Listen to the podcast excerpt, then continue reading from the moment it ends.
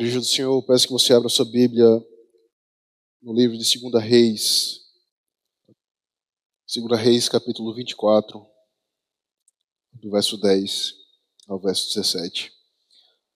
Há um tempo nós já temos estudado e observado a respeito da ruína e da destruição que veio sobre Israel por meio do reinado da Babilônia. E hoje, mais uma vez, nós teremos os nossos corações destruídos quanto essa verdade que aconteceu para com nossos pais. Por isso, escute com atenção, com fé e com esperança aquilo que a palavra do teu, Redentor tem a te dizer essa noite. Assim a palavra do nosso Deus. Naquele tempo subiram os servos de Nabucodonosor, rei da Babilônia, a Jerusalém, e a cidade foi cercada. Nabucodonosor, rei da Babilônia, veio à cidade quando seus servos a sitiavam. Então subiu Joaquim, rei de Judá, a encontrar-se com o rei da Babilônia. Ele, sua mãe, seus servos, seus príncipes e seus oficiais. E o rei da Babilônia, no oitavo ano do seu reinado, o levou cativo. Levou dali todos os tesouros da casa do Senhor e os tesouros da casa do rei. E segundo tinha dito o Senhor, cortou em pedaços todos os utensílios de ouro que fizera Salomão, rei de Israel, para o templo do Senhor. Transportou toda a Jerusalém, todos os príncipes, todos os homens valentes, todos os artifícios e ferreiros, ao todo dez mil.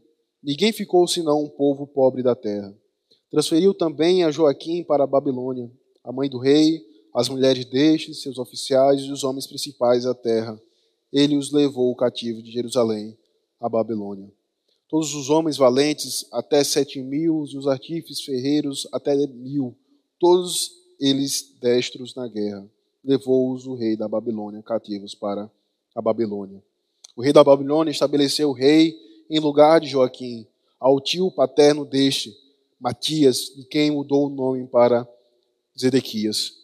Até aqui a palavra do nosso Deus, meus irmãos. Vamos mais uma, mais uma vez à presença do nosso Deus, em oração rogando a sua bênção sobre esse momento de exposição.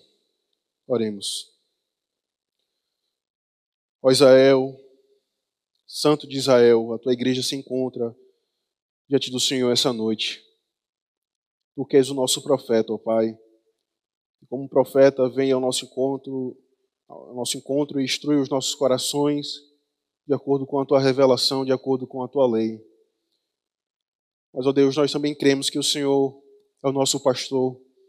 E como pastor, apacenta e cuida do teu rebanho que está diante do Senhor nesse momento, como marido, como noivo, nos ensina graciosamente, pacientemente aquilo que o Senhor tem a nos revelar aos nossos corações.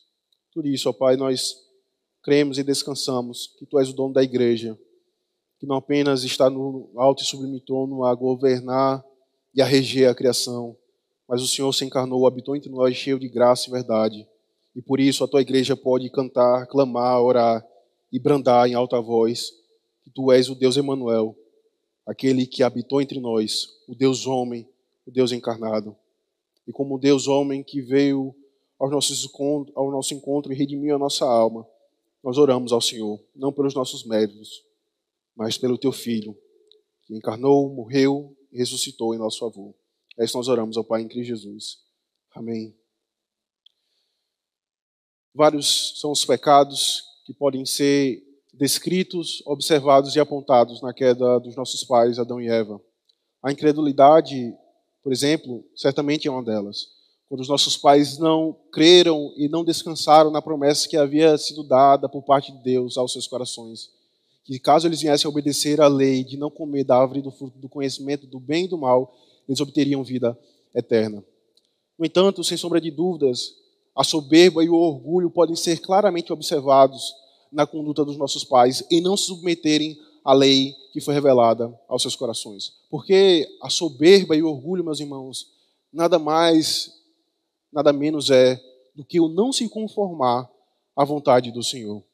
E aquele que é por natureza, aquele que por conceito natural é conhecido como soberbo, Satanás foi ao encontro dos nossos pais, conduzindo os seus corações a não se conformarem à lei do Senhor, dizendo: por acaso Deus ele colocou vocês no mundo que ele mesmo que ele mesmo criou para privar e limitar a sua felicidade?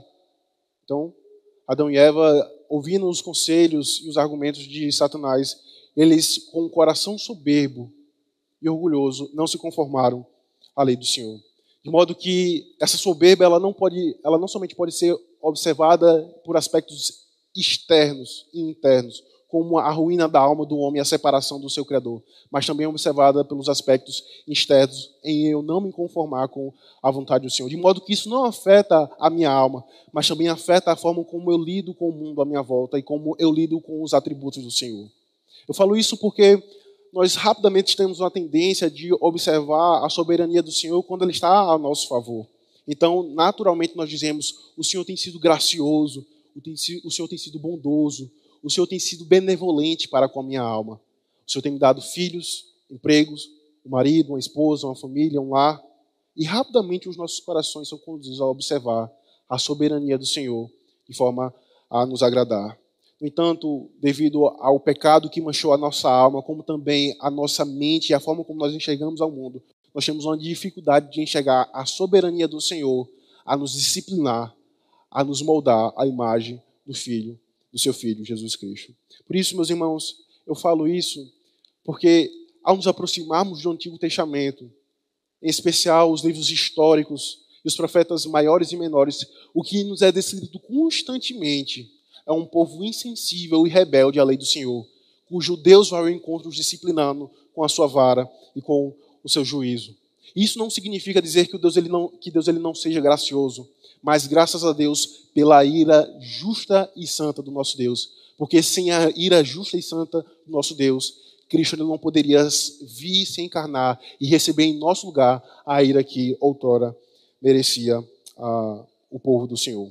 Por isso, meus irmãos, hoje à noite está descrito mais uma vez um relato onde o povo do Senhor foi cativo, foi oprimido pelo o reino uh, de Nabucodonosor. E o texto que está em especial diante de nós vai descrever o episódio em que um rei, Joaquim, que tinha 18 anos de idade, foi levado cativo para o reino da Babilônia. Lembre-se que esse episódio que está acontecendo é um, um, um segundo episódio do avanço do reinado da Babilônia sobre Israel. Houve um primeiro, cati houve um primeiro cativeiro que foi quando Nabucodonosor foi ao encontro de Israel e roubou os utensílios da casa, mas não todos. Roubou as obras-primas ah, daquela cidade, mas não todas. E agora, por fim, o texto nos descreve a segunda ida de Nabucodonosor ao encontro de Jerusalém. Por isso, acompanhe comigo novamente o que o verso 10 irá nos dizer. Naquele tempo, subiram os servos de Nabucodonosor, rei da Babilônia, a Jerusalém, e a cidade foi cercada. Não apenas o exército de Nabucodonosor foi ao encontro de Jerusalém, mas agora o próprio rei Nabucodonosor vai ao encontro de Jerusalém, como nos é descrito no verso 11. Nabucodonosor, o rei da Babilônia, veio à cidade quando seus servos a sitiavam. Note que o texto que está diante dos nossos olhos essa noite era para ser um relato da história do rei Joaquim. Mas vejam só, não é apenas a história de um rei, é a história do cativeiro do rei Joaquim, como nos é descrito lá em Ezequiel, capítulo 1. Ele assumiu a coroa para ter a honra de usá-la, mas a vergonha de perdê-la. Ele assumiu a coroa não para ter a honra de usá-la como seu pai e como os demais reis, mas para a vergonha de perdê-la.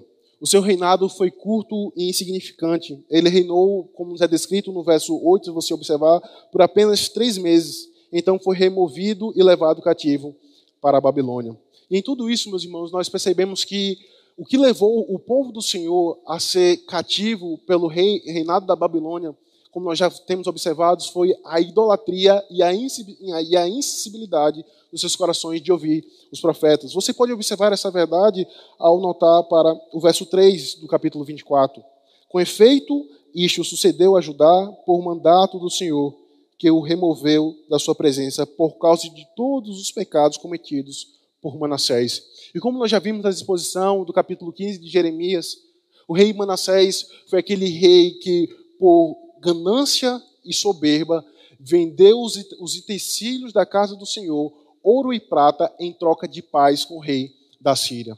No entanto, não apenas ele trocou a paz e a guarda do povo de Israel por riquezas e pratas, mas o rei da Síria influenciou a Jerusalém com o seu culto pagão e com o seu culto idólatra. É por isso então que o povo do Senhor está sendo julgado pela mão do Senhor, pela sua justa ira, por causa da idolatria que foi cometida pelo rei Manassés. E como nós já vimos, não apenas o rei Manassés foi culpado pelo, por esse pecado, de barganhar, de negociar com um rei ímpio, mas também o próprio povo foi acusado pelo fato de não permanecerem firmes nos estatutos e nos decretos do Senhor. No entanto, quando nós observamos um texto paralelo a esse de 2 Reis, capítulo 24, lá em 2 Crônicas, no finalzinho do capítulo 36, nos é descrito no, no verso 15 que o povo não apenas foi acusado de idolatria, mas também foi acusado de não ouvir os profetas que desde madrugada anunciavam arrependimento e anunciavam os estatutos do Senhor. O verso 15 do capítulo 36 de 2 Crônicas irá dizer: O Senhor, Deus de seus pais, começando de madrugada, falou-lhes por intermédio dos seus mensageiros, porque se compadecera do seu povo e da sua própria morada. No entanto, eles, porém, zombavam dos mensageiros, desprezavam as palavras de Deus e o morfavam dos seus profetas, até que subiu a ira do Senhor contra o seu povo e não houve remédio algum. Note que, apesar do Antigo Testamento ser nos apontado constantemente o atributo da ira do Senhor, engana-se aquele que é somente esse atributo que pode ser observado no Antigo Testamento. Porque constantemente, assim como o Senhor pesava a sua mão sobre o seu povo, o Senhor constantemente estendia sua mão de benevolência, graça e misericórdia para com a sua igreja. Note que o Senhor, desde quando é descrito aqui em um texto correlato ao de 2 Reis, capítulo 24, note que o Senhor vai ao encontro do seu povo dizendo que desde a madrugada ele tem levantado profetas para anunciar a sua mensagem. No entanto, o povo não apenas rejeita a sua mensagem de arrependimento, mas também zomba dos seus profetas. E as consequências são drásticas, meus irmãos. De modo que não apenas o rei Nabucodonosor vai ao encontro e sitia aquela cidade, roubando os utensílios, mas também roubando o futuro próximo que haveria de vir sobre Israel. Note que o verso 12 deixa isso de forma muito clara. Então subiu Joaquim, rei de Judá, a encontrar-se com o rei da, da Babilônia. Ele, sua mãe, seus servos, seus príncipes e seus oficiais o rei da Babilônia, no oitavo ano do seu reinado, o levou cativo. Levou dali todos os tesouros da casa do Senhor e os tesouros da casa do rei. E segundo tinha dito o Senhor, cortou em pedaços todos os utensílios de ouro que fizera Salomão, rei de Israel, para o templo do Senhor. Transportou a toda Jerusalém todos os príncipes, todos os homens valentes, todos os artifícios e ferreiros, ao todo dez mil. Ninguém ficou senão pobre, senão o povo pobre da terra. Então, perceba que o povo do Senhor estava sendo julgado pela idolatria e pelo seu coração insensível. E a forma como o juízo se daria era não apenas roubando e, e, os utensílios da casa do rei e o levando cativo, mas também levando aqueles homens que poderiam, porventura, causar uma revolta. É por isso que o verso 14 nos mostra que não apenas os príncipes, não apenas as esposas do rei, mas também os valentes daquela cidade. E note que o verso 14 nos mostra também que os ferreiros e os, artifícios, que eram conhecidos como homens responsáveis por fabricar armas para batalhas. Note que o povo do Senhor no Antigo Testamento é constantemente descrito como um povo minoritário que ganhava, sobre, que ganhava batalhas sobre nações maiores. E tudo isso por causa da poderosa mão do Senhor. No entanto, pelo fato da igreja do Senhor do Antigo Testamento cultivar um coração rebelde, insensível às repreensões e às pregações que eram feitas pelos profetas, eles teriam não somente o rei cativo, levado cativo, não somente as esposas, mas também aqueles que poderiam trazer uma esperança de uma futura uh, revolta. O verso 16 deixa isso também de uma forma muito clara. Todos os homens valentes até sete mil, os artifícios e ferreiros até mil, todos eles destros à guerra. Levou-os o rei da Babilônia cativos para a Babilônia.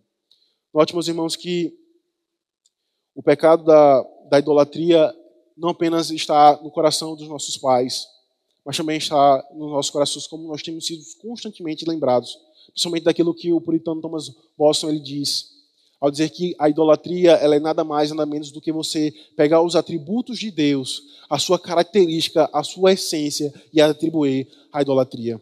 É por isso que o povo do Senhor elaborava e construía ídolos para render louvores, e até mesmo dizer que foi aquele ídolo que havia os tirado da terra do Egito, da casa de servidão. E assim que a igreja do Novo, do Novo Testamento tem lidado com as bênçãos do Senhor. Nós nos apoiamos em nossa própria força e dizemos que toda a nossa riqueza, toda a nossa sabedoria, toda a nossa inteligência, toda a nossa forma de lidar com a vida procede e provém de nós mesmos e não do Pai Celestial que abençoa com a sua igreja. E aos poucos nós vamos tirando a, a, a, a característica da soberania e do doador e colocando em nós mesmos, como sendo o nosso, o nosso, nosso próprio braço forte a, guiar as nossas vidas. Mas ao mesmo tempo, meus irmãos, em um período de pandemia como o que nós estamos vivendo, nós somos tentados facilmente a depositar a nossa esperança, como nos foi descrito pelo nosso pastor, na vacina. Alguns confiam em carros, outros confiam em cavalos e outros confiam na vacina para a sua própria salvação e para a paz do seu coração. No entanto, o que o Senhor nos chama ao observar o exemplo dos nossos pais e, ao, e, aqueles, e aquele exemplo ser aplicado aos nossos corações, nos dias de hoje nós somos lembrados a confiar tão somente no Senhor, porque Ele é o nosso refúgio, Ele é a nossa fortaleza. De modo que, ainda que os impérios, ainda que os reinos, ainda que os governadores se levantem contra a igreja do Senhor, uma vez que nós estamos unidos a Cristo, e uma vez que Cristo, que está à direita de Deus Pai, a interceder pela sua igreja, como pode meu coração ser levado a confiar nos homens? Será que os exemplos que estão postos diante de mim, o exemplo dos meus pais, não serve como um consolo para a minha alma que se encontra abatida e temerosa. Esse é o ponto, meus irmãos. O medo, a incerteza, ela acompanha tanto o ímpio como o crente. No entanto, terrível coisa é o medo do crente ser igual ao do ímpio. Terrível coisa é a angústia, é a depressão, é o choro, é o lamento ser igual ao do ímpio. Porque o ímpio, a única coisa que ele tem é a sua própria vida. E a sua vida é a sua esperança, é o seu tudo. No entanto, que importa se o meu corpo está padecendo? Uma vez que eu estou unido a Cristo, a minha alma ela pode descansar. E aqui permita-me fazer um paralelo com aquilo que nós já estudamos na exposição pela manhã no livro de Atos, capítulo 16.